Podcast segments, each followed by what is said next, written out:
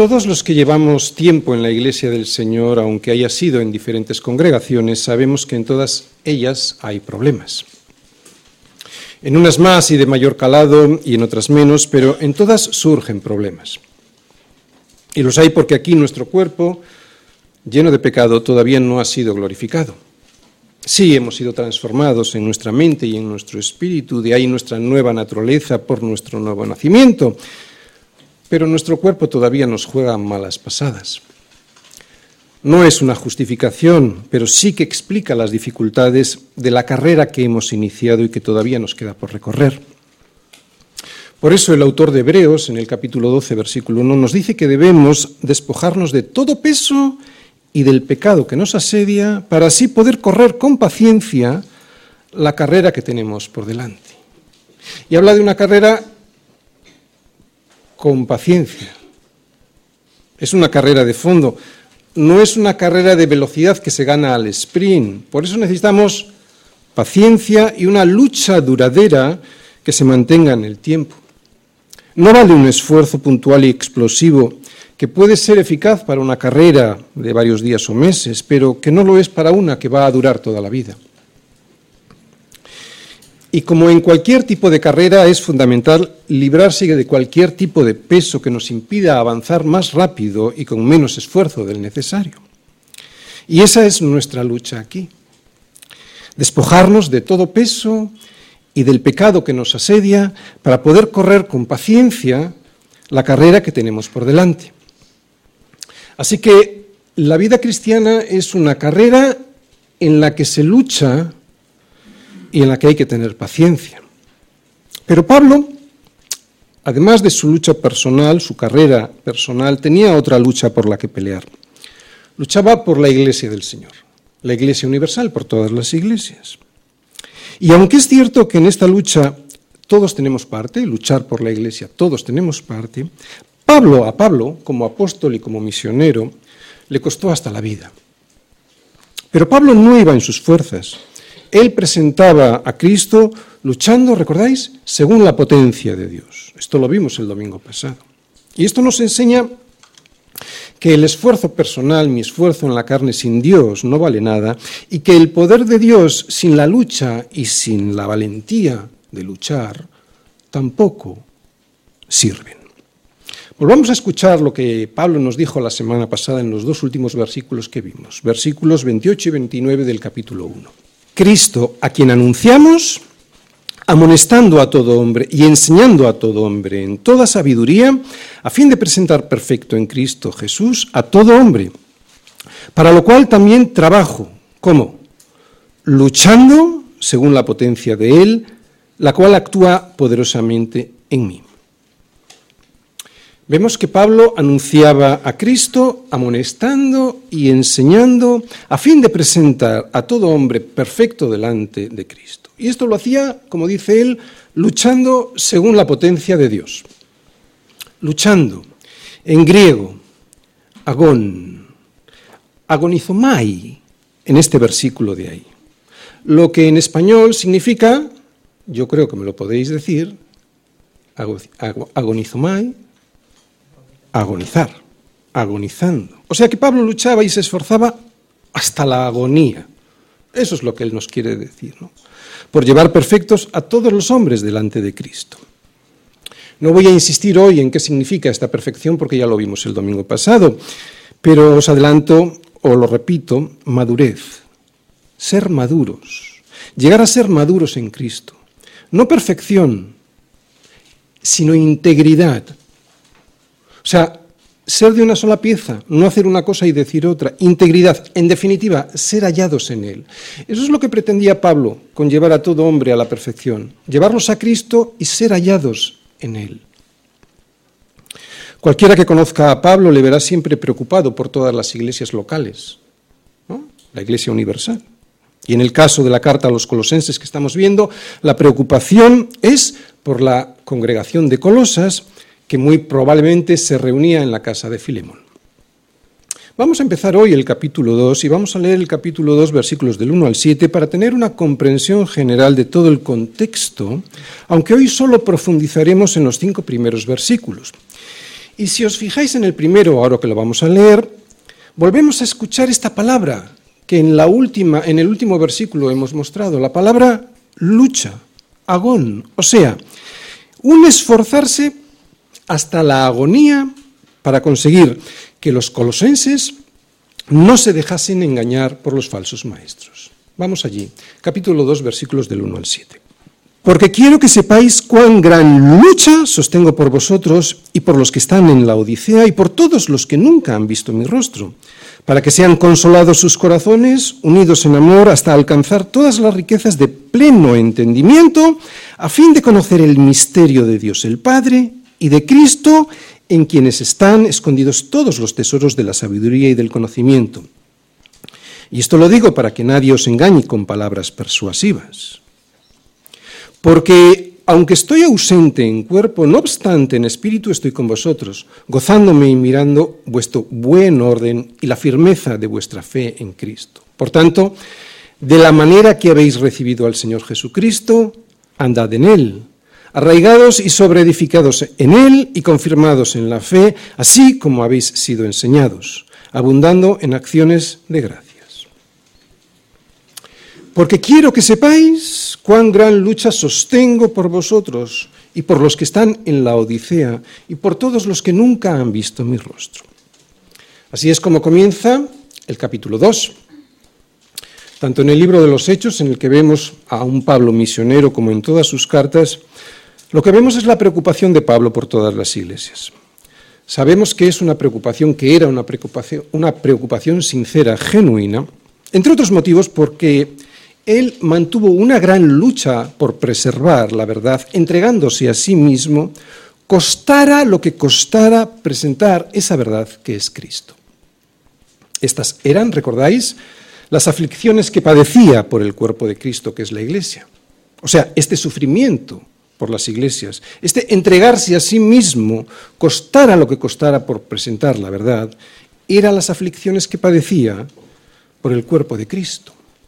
Estas aflicciones de Pablo, especialmente la lucha que produce presentar la verdad que es Cristo a los de dentro y a los de fuera, porque hoy estamos viendo una carta a los colosenses y está una lucha a los de dentro, a los de dentro de la iglesia, miembros de la iglesia. Esta lucha, estas aflicciones de Pablo debiera mostrarnos lo que realmente el servicio al cuerpo de Cristo significa. ¿Qué crees que significa o que produce entregarse a la verdad en un mundo que ama la mentira, sino la agonía de una lucha que intenta mostrar a los demás en quién realmente están escondidos los tesoros que buscan en sitios equivocados.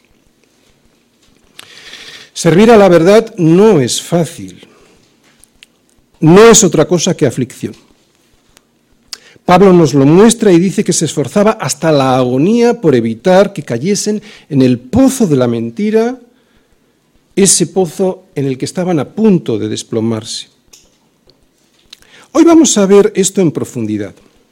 El domingo pasado vimos la preocupación de Pablo por los problemas que veía en la iglesia y lo que hoy vamos a ver es cómo enfocar esa preocupación y luchar eficazmente contra esos problemas para intentar solucionarlos en la medida en la que cada uno de nosotros nos toque en nuestra iglesia, ¿verdad? Así pues, Pablo, como buen ejemplo para nosotros, nos muestra que si no hay padecimiento en la presentación de la verdad, probablemente no haya un verdadero servicio. ¿Por qué? Porque a este mundo le fascina la mentira. ¿Y por qué se sienten atraídos por la mentira? Porque la verdad siempre lleva aparejado el compromiso y la mentira no lo necesita. Por eso la gente la prefiere. Voy a intentar explicarlo. Cuando a esta sociedad se le muestra la verdad de una ley, de una ley, algo que se cumple, ¿no? Ya sea una ley jurídica, ya sea una ley física o biológica, sabe que de ahí, de esa ley, se derivan sí o sí determinadas consecuencias. Si es una ley penal, su quebrantamiento puede ser una multa o la cárcel por robar o matar. Si es una ley física, su quebrantamiento puede ser el desplome de un edificio, ¿no? Por no tener en cuenta la ley de la gravedad. Estoy poniendo ejemplos muy sencillitos, claro, porque un arquitecto, ¿cómo no va a tener en cuenta la ley de la gravedad? Pero es para entendernos. Si tú, como arquitecto, no tienes en cuenta ciertas leyes físicas, pues evidentemente lo que construyas se va a desplomar. Y si voy en contra de lo que dice la biología, por ejemplo, sobre la influencia de los virus en el cuerpo humano, su quebrantamiento puede que me haga enfermar, incluso llevarme a la muerte, por no tener en cuenta las advertencias de la biología. Pues mucha gente prefiere la mentira para evitar tener que aceptar el compromiso de la verdad. Es ridículo. Pero aunque es ridículo, es así como está el mundo que nos rodea como adolescentes que no quieren asumir las consecuencias de la realidad de las cosas. Hoy las leyes jurídicas nos las saltamos porque yo lo valgo, cuando lo que buscan es nuestra protección. ¿Piensas que lo que he dicho es una exageración? Pues escucha lo siguiente, porque hoy está muy de moda. Lo más ridículo. Hoy nos saltamos hasta las leyes biológicas que nos dicen que un niño es un niño y una niña es una niña solo por llevarle la contraria a Dios y a la verdad. Suena absurdo, pero si yo digo que soy una mujer, a pesar de las evidencias que muestran mi cara y mi cuerpo, eso que digo hoy es la verdad. Sí, vamos a sufrir, porque si, si defender estas verdades estas evidencias que acabo de decir, irrebatibles, traen sufrimiento para quienes las presentan, imagínate mostrar toda la verdad que es Cristo. Pero no importa, porque somos la sal y la luz en este mundo. Ese es nuestro privilegio, sufrir por presentar la verdad. Y aquí cada uno de nosotros como iglesia podemos poner nuestra aflicción al servicio del cuerpo de Cristo, sabiendo, esto es muy importante, de ahí la predicación, para que sepas, sabiendo que servir es sufrir. Sí, pero también sabiendo que este servicio lo podemos hacer con gozo o incluso con alegría. ¿Por qué? Básicamente por dos motivos. Primero, porque que sea la potencia de Dios trabajando en mí me quita el afán y la ansiedad el afán y la ansiedad siempre traen disgusto, no es alegre. Tú no estás alegre cuando estás afanoso, ¿no? Saber que es la potencia de Dios la que trabaja en mí me quita todo afán y ansiedad de trabajar en la carne. Así que aunque yo tenga que esforzarme, sí, en presentar la verdad, toda la verdad, yo sé que los resultados no dependen de mí, esos se los dejo a Dios. Y segundo y más importante, ¿por qué puedo estar gozoso en el servicio? Pues porque puedo cumplir con el privilegio de ser sal y luz en un mundo que está a oscuras y que se pudre. Sal y luz, o luz y sal. O sea, el privilegio de participar en la extensión y en el sostenimiento de la Iglesia. Este es mi gozo en el servicio. Así es la lucha. Es una lucha agónica que tenemos por delante, aunque con gozo. Pero claro, ¿cómo se lucha? No es una lucha que se pueda hacer ni se deba hacer de cualquier manera.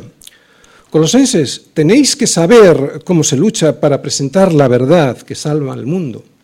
Así que vamos todos al capítulo 2, versículos del 1 al 5. Porque quiero que sepáis cuán gran lucha sostengo por vosotros y por los que están en la, la, Odisea, y por todos los que nunca han visto mi rostro, para que sean consolados sus corazones, unidos en amor, hasta alcanzar todas las riquezas de pleno entendimiento, a fin de conocer el misterio de Dios el Padre y de Cristo en quien están escondidos todos los tesoros de la sabiduría y del conocimiento. Y esto lo digo para que nadie os engañe con palabras persuasivas, porque aunque estoy ausente en cuerpo, no obstante en espíritu, estoy con vosotros, gozándome y mirando vuestro buen orden y la firmeza de vuestra fe en Cristo. Luchando por la Iglesia para no ser engañados por la mentira. Colosenses 2, versículos del 1 al 5. Bien, acabamos de leer que Pablo luchaba por la iglesia para consolarla y unirla. Estas dos palabras las hemos visto y luego las explicamos. Y unirla bajo las alas de la verdad, ¿no? Para que de esa manera los colosenses pudiesen ser hallados en Cristo, cubiertos por Cristo, sostenidos por Cristo y no por la mentira que les presentaban los falsos maestros, mentira que nada podía hacer por ellos. Por eso Pablo no solo va a mostrar la verdad, lo que va a hacer es presentarla cumplidamente. Esto es lo que vimos en Colosenses 1, versículo 24. Va a presentar cumplidamente, esto era toda la verdad, ¿no?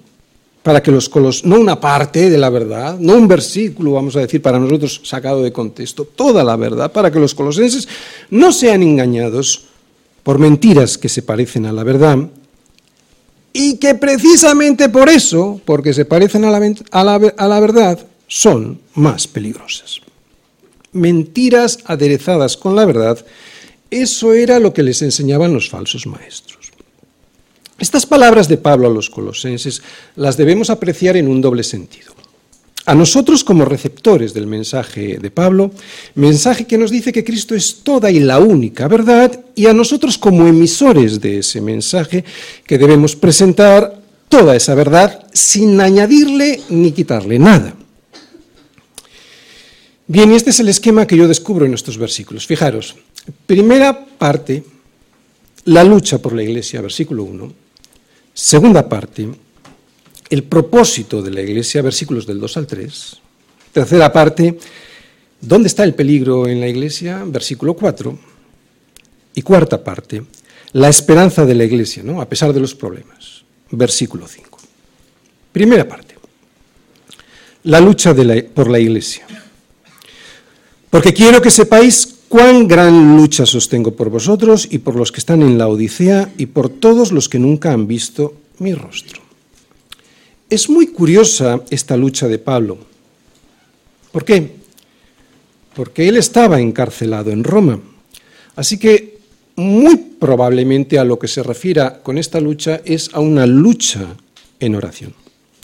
Y resulta que esta lucha era agón, agonizomai, agónica, como ya hemos visto al explicar la etimología, el origen de esta palabra, lucha una oración agónica pidiendo por los hermanos de Colosas y de la Odisea, a pesar de no conocerlos personalmente.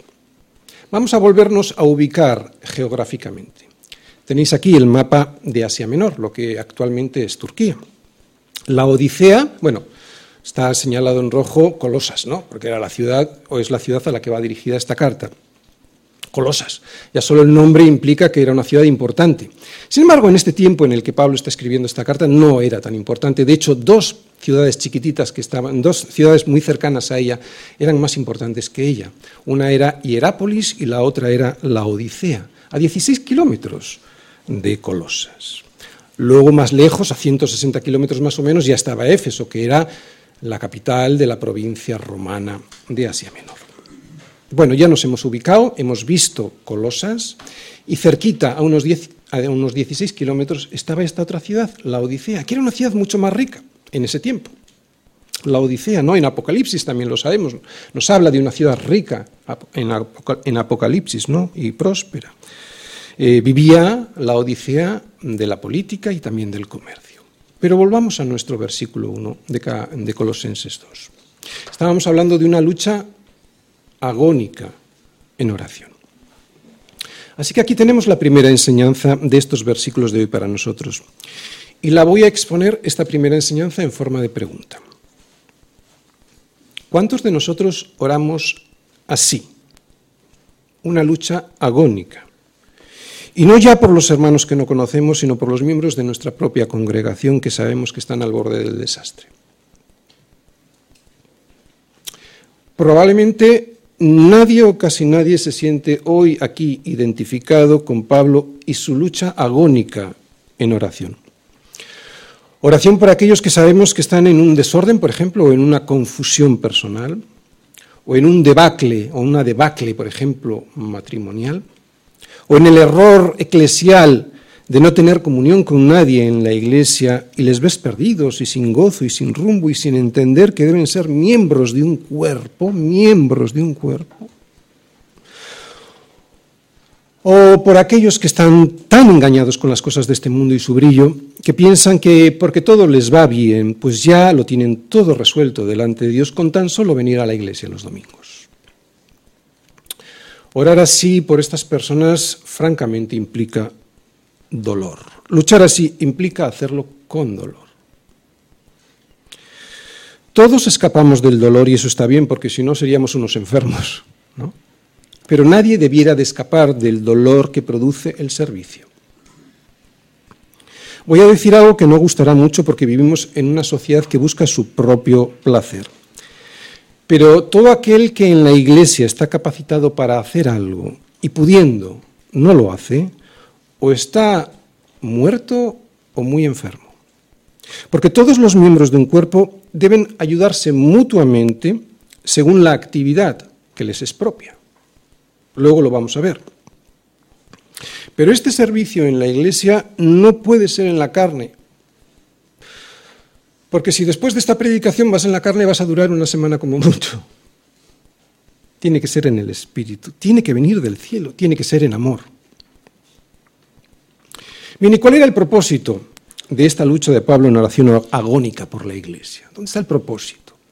¿Qué es lo que esperaba que ocurriera en la vida de los colosenses al dirigirse así y orar por ellos? ¿Qué es lo que Pablo espera de todos nosotros? Colosenses que siempre estamos buscando fuera de Cristo lo que solo Cristo puede darnos. Y sobre todo, y además de orar por ello, ¿cómo puedo conseguir que las cosas marchen bien en mi vida y en la vida de mi iglesia? Versículos 2 y 3. Segunda parte, el propósito de la iglesia.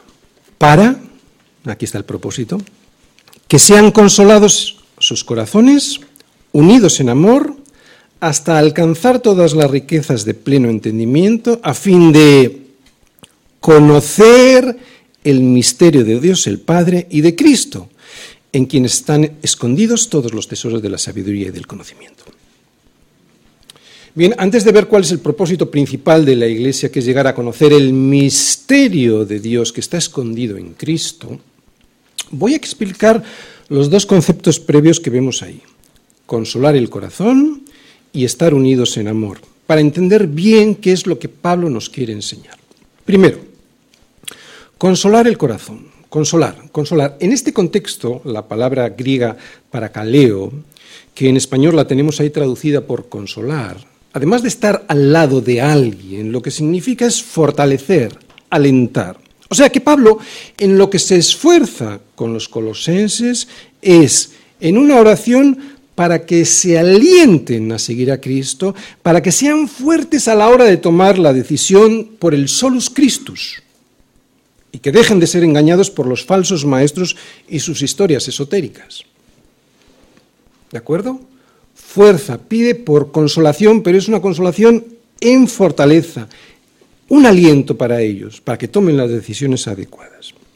Y aquí, evidentemente, corazón, cardia en griego, no significa el corazón, el músculo cardíaco, se refiere al centro de nuestra toma de decisiones. Así que ahí es donde tiene que estar la fortaleza nuestra decisión de seguir al solus Christus. Por lo tanto, colosenses tenemos que estar fuertes, alentados a la hora de tomar la decisión de seguir a solo Cristo. Consolados y alentados, y dice ahí, unidos en amor, como iglesia, para no dejarnos engañar por medio de filosofías y huecas sutilezas según las tradiciones de los hombres, conforme a los rudimentos del mundo y no según Cristo. Por lo tanto, fijaros, consolados, alentados, fortalecidos y unidos en amor. Las dos cosas, antes de llegar a lo que es realmente el propósito, que es ver y entender todo lo conocimiento que está escondido en Cristo. Sin esto previo no hay nada de lo anterior. Por eso vamos a insistir un poco ahora en unidos en amor. Hemos hablado de consolados, fuertes a la hora de tomar decisiones y ahora habla de unidos en amor. Ningún miembro puede crecer en un cuerpo que no esté unido. Otra vez, siempre predicamos con el sentido común. Si una pierna tira para un lado y la otra tira para el otro, el cuerpo termina por no moverse o por tropezar y caer. Y ya ni te digo lo que sucede cuando un miembro no está insertado en el cuerpo. No es que no ayude al cuerpo, es que se muere porque no le llegan los nutrientes y se pudre y huele y puede llegar a gangrenar todo el cuerpo. La armonía en amor es fundamental para que una iglesia local pueda llegar a conocer el misterio que está escondido en Cristo. Si no es así, todos son estorbos para los miembros de un cuerpo que estarían estorbándose, molestándose los unos a los otros con estas filosofías y palabrería engañosa.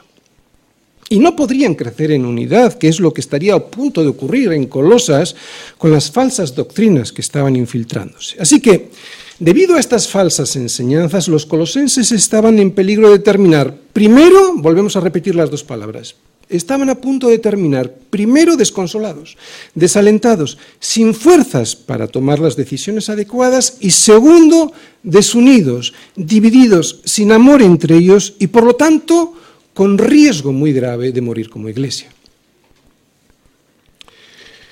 La verdad que es Cristo solo puede ser conocida como debe ser conocida en la iglesia en amor.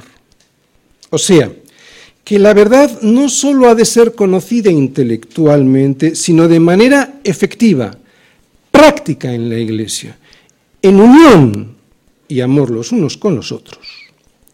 La verdad solo la habremos conocido como debe ser conocida cuando la hayamos puesto en funcionamiento entre nosotros, unidos en amor la verdad como debe ser conocida, no la verdad intelectual, la práctica. Un ejemplo.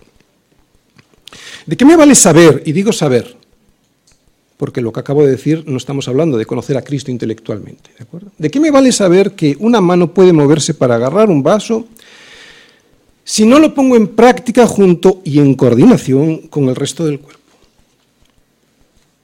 Fíjate que esto mismo es lo que le dice Pablo a los Efesios y de una forma muy gráfica. Vamos todos a Efesios. Efesios 4, versículos del 11 al 16 para ver esto. Dice, y él mismo, ¿vale? El Señor, constituyó a unos apóstoles, a otros profetas, a otros evangelistas, a otros pastores y maestros, a fin de perfeccionar, ¿recordáis? Esto hablaba de madurez, de ser hallados en Cristo, a fin de perfeccionar a los santos para la obra del ministerio, para la edificación del cuerpo de Cristo, hasta que todos lleguemos a la unidad de la fe y del conocimiento del Hijo de Dios, a un varón perfecto a la medida de la estatura de la plenitud de Cristo, para que ya no seamos niños fluctuantes, llevados por doquiera de todo viento de doctrina, por esta trajema de hombres que para engañar emplean con astucia las artimañas del error.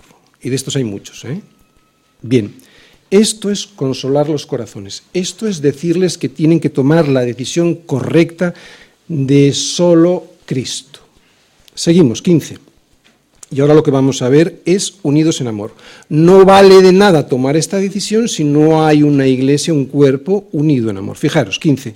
Sino que siguiendo la verdad en amor, crezcamos en todo en aquel que es la cabeza, esto es Cristo, de quien todo el cuerpo, bien concertado y unido entre sí por todas las coyunturas que se ayudan mutuamente, según la actividad propia de cada miembro, recibe su crecimiento para ir edificándose ¿cómo? En amor. Lo vuelvo a leer. Sino que siguiendo la verdad en amor, juntas ambas cosas. No vamos a poder conocer la verdad, la de verdad, si no es en un cuerpo en amor. Otra vez. Y siguiendo la verdad en amor, crezcamos en todo. En todo. Lo que necesitemos en nuestra vida. En todo, en aquel que es la cabeza esto, es Cristo, de quien todo el cuerpo bien concertado y unido entre sí por todas las coyunturas que se ayudan mutuamente, según la actividad propia de cada miembro, recibe su crecimiento para ir edificándose en amor. Nadie puede avanzar en el verdadero conocimiento, que es no solo teórico, sino que es unidos con los otros miembros de la Iglesia en amor. Nadie, si no es unidos en amor. Y esto es muy sensato, es puro sentido común. Solo recibe el conocimiento, y vuelvo a repetir, el verdadero conocimiento que es la sabiduría práctica, cuando todo el cuerpo bien concertado y unido entre sí por todas las coyunturas, se ayudan mutuamente. Esto es la Iglesia. Esto no es un seminario, un instituto bíblico o una facultad de teología, que están muy bien, que son necesarias, Pero atención, no son la iglesia, no son el cuerpo de Cristo. Y el cuerpo de Cristo no es que sea necesario para el crecimiento espiritual, es que es imprescindible.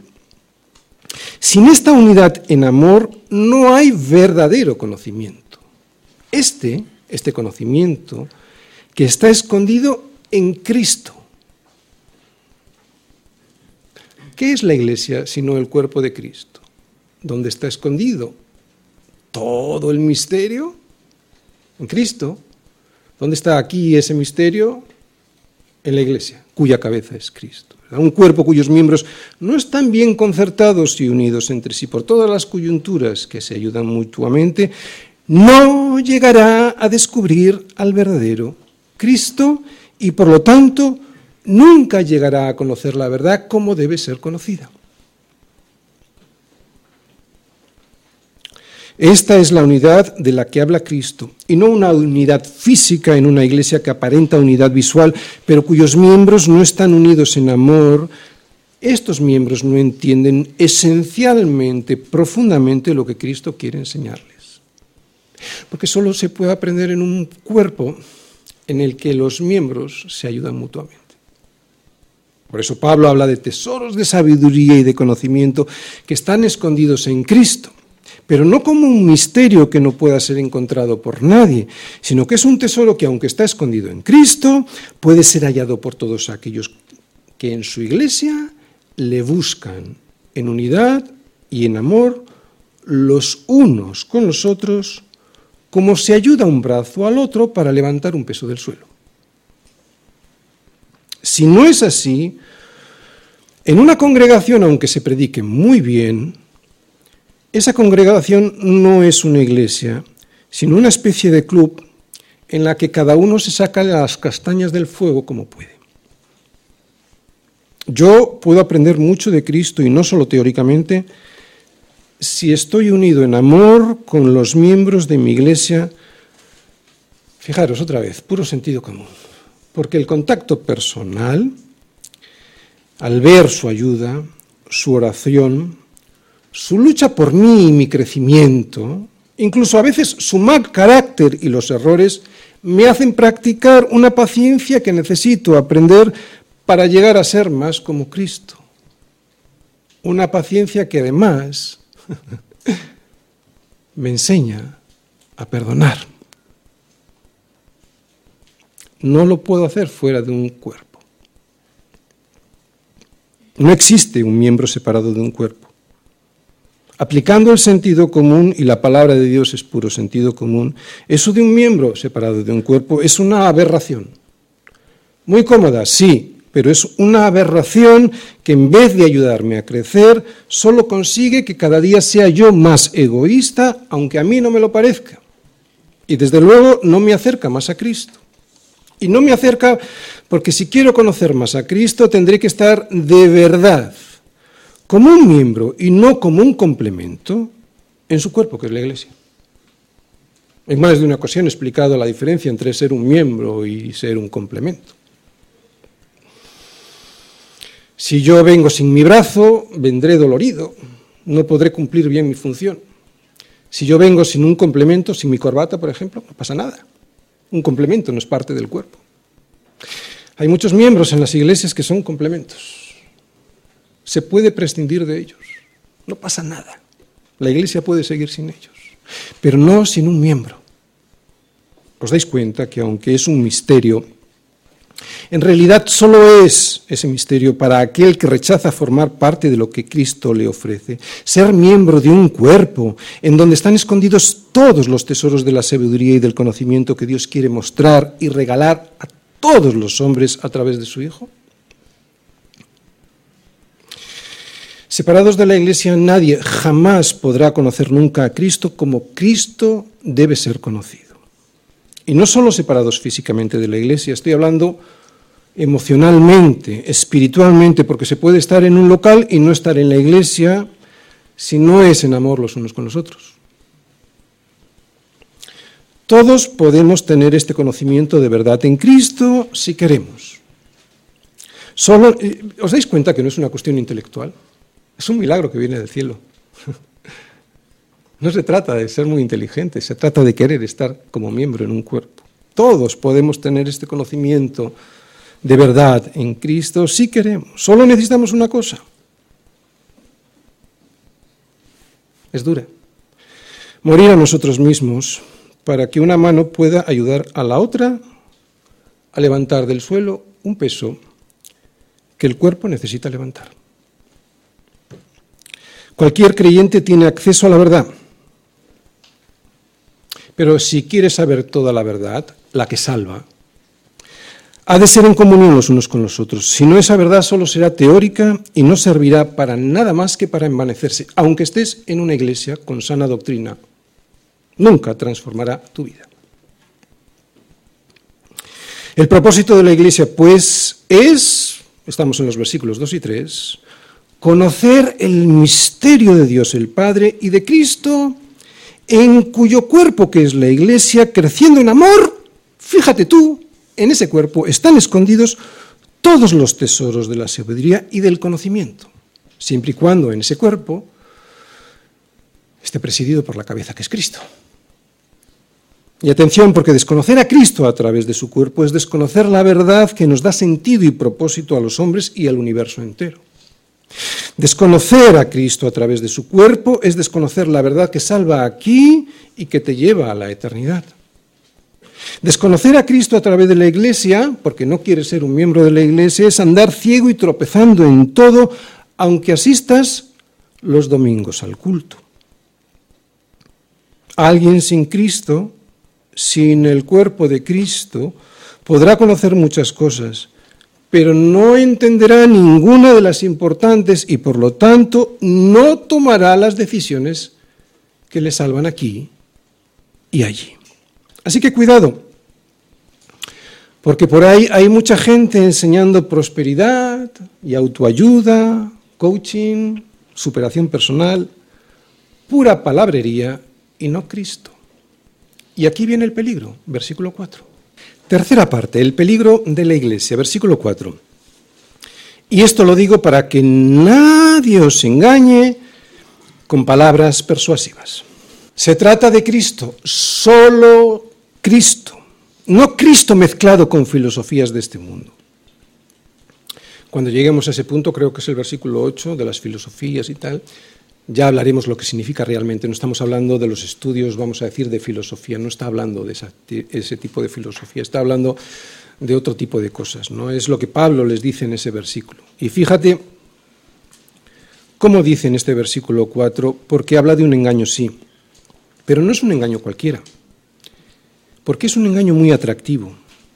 Es por eso que era tan peligroso. Los falsos maestros de Colosas no negaban a Cristo. Lo que hacían era presentarlo como un maestro de moral, y esto es muy atractivo, un maestro de moral, mezclándolo con otras cosas, como ya veremos en la segunda parte de este capítulo 2 mezclaban a Cristo con normas, haz esto y lo otro y ya verás cómo cambia tu vida, lo que hoy entenderíamos por superación personal a través de la meditación y de prácticas mundanas. Y todo esto alejaba a los creyentes de Cristo, del solus Christus, y producía en los miembros de la Iglesia, en los que seguían esto, una superioridad vana que llevaba a divisiones internas dentro de la Iglesia. ¿Cómo engañan los falsos maestros hoy? Pues de igual manera, porque te presentan a Cristo, sí, pero sin la aflicción que supone ser parte de su cuerpo. Claro, lo otro es mucho más atractivo, es el porque yo lo valgo de la publicidad actual. Hay iglesias hoy en día, creo que desgraciadamente más de las que nos gustaría, que enseñan egoísmo disfrazado de piedad y esto es muy peligroso porque es muy atractivo para la carne. ¿Quién no quiere prosperar? ¿Quién no quiere mejorar en su trabajo? ¿Quién no quiere ser más rico y tener más cosas y ser más feliz? Y si eso me lo da Cristo así sin más, con tan solo declararlo, pues qué mejor. La prosperidad entendida como el mundo la entiende es muy peligrosa. Estos falsos maestros eran muy hábiles, dice Pablo, porque eran persuasivos. Pero hay que examinar la verdad en las escrituras aunque a mí a veces no me guste escucharla. Porque de nada me valdrá si lo que me dicen suena muy bien, persuasivo, si no es la verdad. Y este problema no solo depende de los falsos maestros, ¿eh? también del pueblo que quiere ser engañado. Es lo que le decía Jeremías hace tiempo ya a los judíos. Los profetas profetizaron mentira y los sacerdotes dirigían por manos de ellos. ¿Y mi pueblo? Mi pueblo así lo quiso. ¿Qué pues haréis cuando llegue el fin? Hasta aquí la cita de Jeremías 5:31. Y a partir de aquí lo digo yo. Pues echarle la culpa a los falsos maestros. Pues no. No. Ellos pagarán por sus culpas, sí, y además más que nadie. No os hagáis muchos de vosotros maestros, porque habrá más condenación, si no lo hacéis bien, claro. Ellos pagarán por sus culpas, como digo, pero cada uno de nosotros tendremos que responder por haberles hecho caso.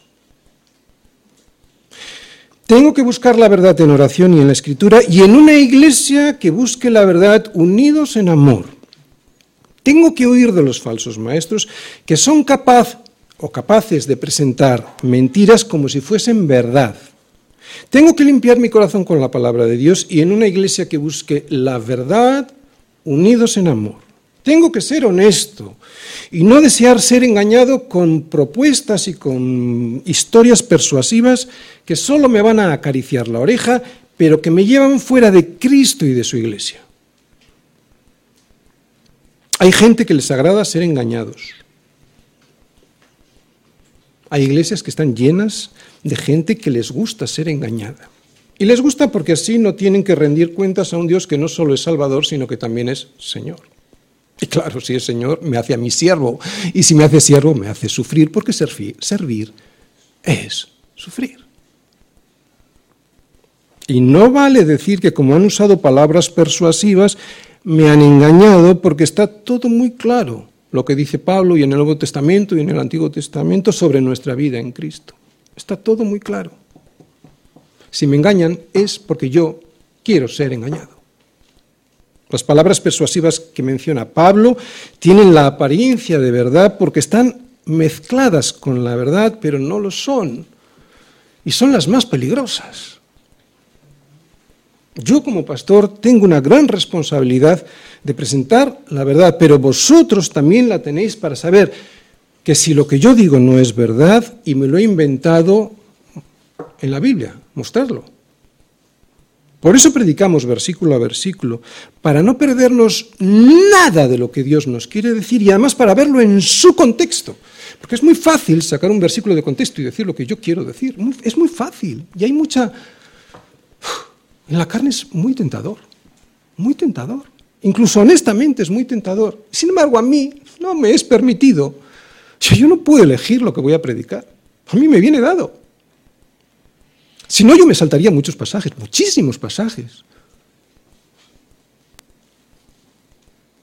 Citar las escrituras sacadas de su contexto, eso ya lo hizo el diablo con Jesús eh, cuando le tentó en el desierto.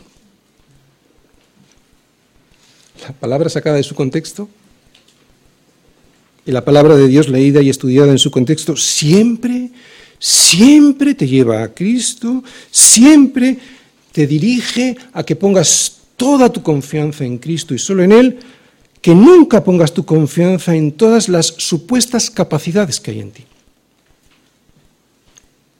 Ellos, los falsos maestros, siempre buscan que te ames más a ti y al campeón que hay en ti, en vez de amar a Cristo, aunque todo lo que te rodee, amando a Cristo, resulte que parezca decirte lo contrario, porque tienes muchos problemas. El libro de Job que Salva nos está exponiendo es un buen ejemplo de alguien que necesitó de grandes aflicciones para llegar a conocer mejor a aquel que él pensaba, creía que había conocido. Al final del libro de Job, en Job 42.5, Job mismo, después de tanta aflicción, dice, de oídas te había oído, mas ahora mis ojos te ven. ¿Son necesarias o no las aflicciones? Así que si quieres saber quién te cuenta la verdad y quién te está engañando con palabras persuasivas, solo hay que ver y saber si te lleva a Cristo o lo hace a tu prosperidad, a tu egoísmo, a tu avaricia o a tus propios deseos personales para mejorar tu, autoestima. ¿Te llevan más a Cristo para servirle a Él y a su cuerpo, que es la iglesia?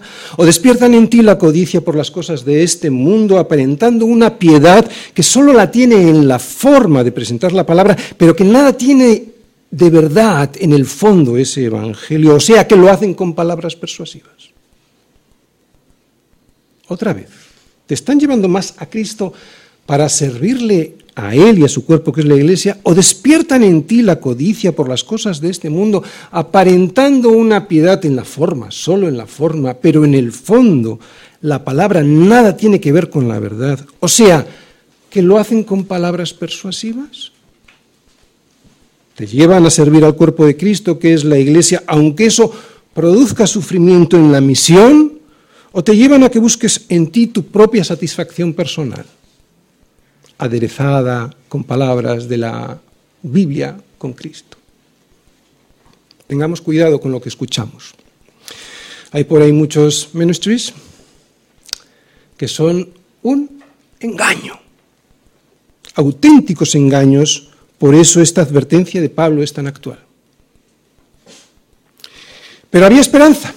Había esperanza para los colosenses. ¿Tenían problemas? Sí, pero a pesar de eso Pablo se anima y les anima porque aunque estaba en la prisión en Roma, percibe a través del informe que Epafras le presenta al llegar a la prisión que todavía existe la esperanza. ¿Dónde encuentra esa esperanza Pablo? Versículo 5. La esperanza de la iglesia. Cuarta parte, la esperanza de la iglesia. Porque aunque estoy ausente en cuerpo, no obstante, en espíritu, estoy con vosotros, gozándome y mirando vuestro buen orden y la firmeza de vuestra fe en Cristo. ¿En qué se goza Pablo? ¿Y por qué está contento? A pesar de todo lo que ha recibido y de los informes que ha recibido, pues porque de momento los colosenses han resistido al engaño de los falsos maestros, no han caído en el engaño de separarse de Cristo para buscar fuera de Él lo que solo en Él se puede encontrar. Y eso que con esas filosofías y huecas sutilezas les prometían que ellos iban a alcanzar unos niveles de información y de sabiduría tales que sólo ellos llegarían a disfrutar realmente de la vida. Nada de aflicción, nada de sufrimiento, nada de padecimiento por el cuerpo de Cristo. ¿Para qué? Si eso es muy desagradable y no parece que sea lo que Dios quiere para mí pues en muy buena medida sí es lo que Dios quiere para ti. Y sí lo es porque Dios usa ese camino de la aflicción para perfeccionar tu fe. Para que sometida a prueba vuestra fe, mucho más preciosa que el oro, el cual, aun siendo perecedero, se prueba con fuego, para que esa fe sea hallada, precisamente por esas pruebas, en alabanza y gloria y honra cuando sea manifestado Jesucristo. Primera de Pedro 1.7. Y también para que sepas tú, tú, no Dios porque Dios lo sabe todo, también para que sepas tú si realmente estás siendo fiel, por si acaso tienes que rectificar. ¿Qué mejor que las pruebas? Para hacer mirar al cielo y preguntarte, ¿de dónde vendrá mi socorro? O como lo dice Pablo al inicio de esta carta, para que sepas si en verdad permaneces fundado y firme en la fe y sin moverte de la esperanza del Evangelio que has oído o por el contrario, eres de eso que en vez de estar unido en amor, buscando a Cristo, has dejado de congregarte como algunos tienen por costumbre. Buen orden, firmeza, ¿verdad? El buen orden no es otra cosa que estar alineado con lo que dice el Señor en su palabra. En línea con lo que el Señor dice en su palabra y la firmeza es estar siempre ahí, en lo que el Señor dice. No un día sí y el resto de la semana, pues ya veremos. Pues este buen orden y la firmeza en la fe era lo que estaba en peligro si continuaban escuchando a los falsos maestros. Termino. Luchando por la iglesia para no ser engañados por la mentira. Por la mentira del sistema de valores de este mundo y también por la mentira que muchas iglesias aparece, ¿eh? por la mentira de muchos que en vez de llevarte a la escritura para encontrar el misterio que está escondido en Cristo, te llevan a mandamientos y doctrinas de hombres que te desvían de la única verdad que salva, Cristo. Yo no soy Pablo y ni siquiera le llegaría a la suela de las sandalias de Epafras. ¿Recordáis? Epafras el que se encargaba de la pequeña congregación de Colosas que se reunía seguramente en la casa de Filemón. Pero sí que deseo ser fiel en enseñaros y exhortaros a perseverar en la doctrina de los apóstoles, en la comunión unos con otros, en el partimiento del pan y en las oraciones. Y poco más, yo diría que nada más que esto es la Iglesia. Estar unidos en amor y en un mismo sentir, los unos con los otros, con Cristo siempre como la cabeza. Una pregunta. ¿Te ven los otros hermanos en buen orden y firmeza y confiando en el Señor? ¿O eres causa de tropiezo a otros colosenses? Puede verte Epafras, ese que pastorea la iglesia en Bilbao, con tu vida ordenada según Cristo, ¿O tienes puesta tu confianza en otras cosas que te despistan de la verdad? Os aseguro que para mí no hay mayor motivo de alegría en mi ministerio que verte en buen orden y confiando en el Señor. Y al contrario, no tengo una mayor preocupación y falta de gozo en mi ministerio que después del esfuerzo agónico de mostrarte y enseñarte a Cristo en las Escrituras y de orar por ti, te vea fuera del orden de Dios y sin tu confianza puesta en Él. No es que yo deba ser el motivo de vuestra confianza en Cristo, no, pero he de reconocer que si velo por vuestras almas como quien ha de dar cuenta a Dios, por eso sería bueno que lo hiciera con alegría y no quejándome, porque eso no os es provechoso. Así que, colosenses, me comprometo a orar más por vosotros para que, y esto es lo que veremos el próximo domingo, de la manera que habéis recibido al Señor Jesucristo, podáis andar en Él, arraigados y sobreedificados en Él y confirmados en la fe, así como habéis sido enseñados, abundando en acciones de gracias.